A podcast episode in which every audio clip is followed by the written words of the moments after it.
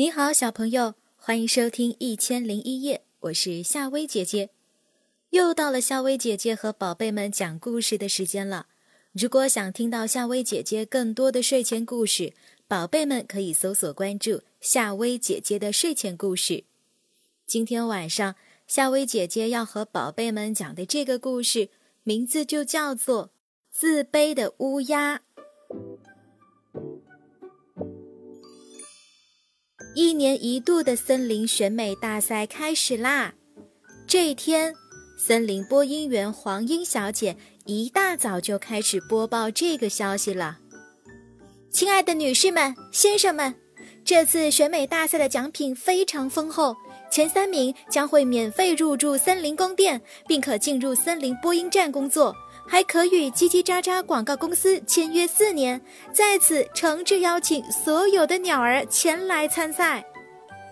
这个令人振奋的消息传到了一只懒乌鸦小黑的耳朵里，小黑欣喜若狂，可一看自己全身乌黑的羽毛，不由得沮丧了起来。嗯，我要是能有几根像孔雀姐姐那样的羽毛，该多好！就是，要几根，粘在自己身上也好嘛。这句话倒提醒了小黑，他眼珠子一转，计上心来。小黑打扮一番，就匆匆忙忙地向孔雀姐姐家里走去。刚进门，就被孔雀姐姐那光芒四射、五彩缤纷的亮丽羽毛吸引住了。小黑快步向前，讨好的对孔雀说：“姐姐，我最近在搜集各种羽毛，您的羽毛可是比鲜花还漂亮，比彩虹还夺目，那能送我几根吗？”孔雀姐姐禁不住赞美，毫不犹豫地拔下了几根斑斓的羽毛送给小黑。出战告捷的小黑又跑到了号称森林女皇的天鹅女士家。小黑见天鹅女士那洁白如雪的羽毛，自己和她一比，简直是一个地下一个天上。小黑又是一番的甜言蜜语，从天鹅女士那骗来了好几片羽毛。小黑接着又跑到黄莺小姐、喜鹊大婶儿、百灵大姐。也因妹妹等等，好多的鸟儿的家，骗来了一大堆五光十色的羽毛。夜里，小黑高兴得没有合眼。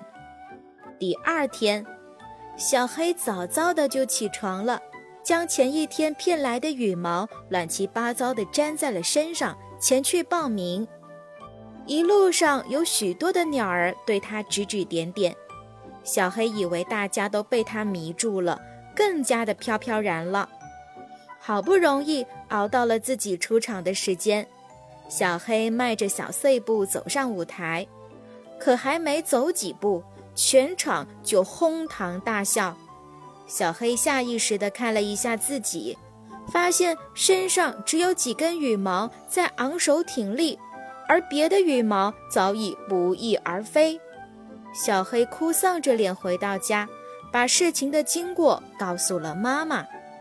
妈妈听完之后，语重心长地说：“每个人都有自己的长处和短处，我们应该勇敢地面对我们黑的现实，而不是一味地崇尚别人。要知道自己的美。”小黑听了，非常的惭愧。第二年。小黑用自己乌黑却光滑闪亮的羽毛夺得了选美大赛的冠军。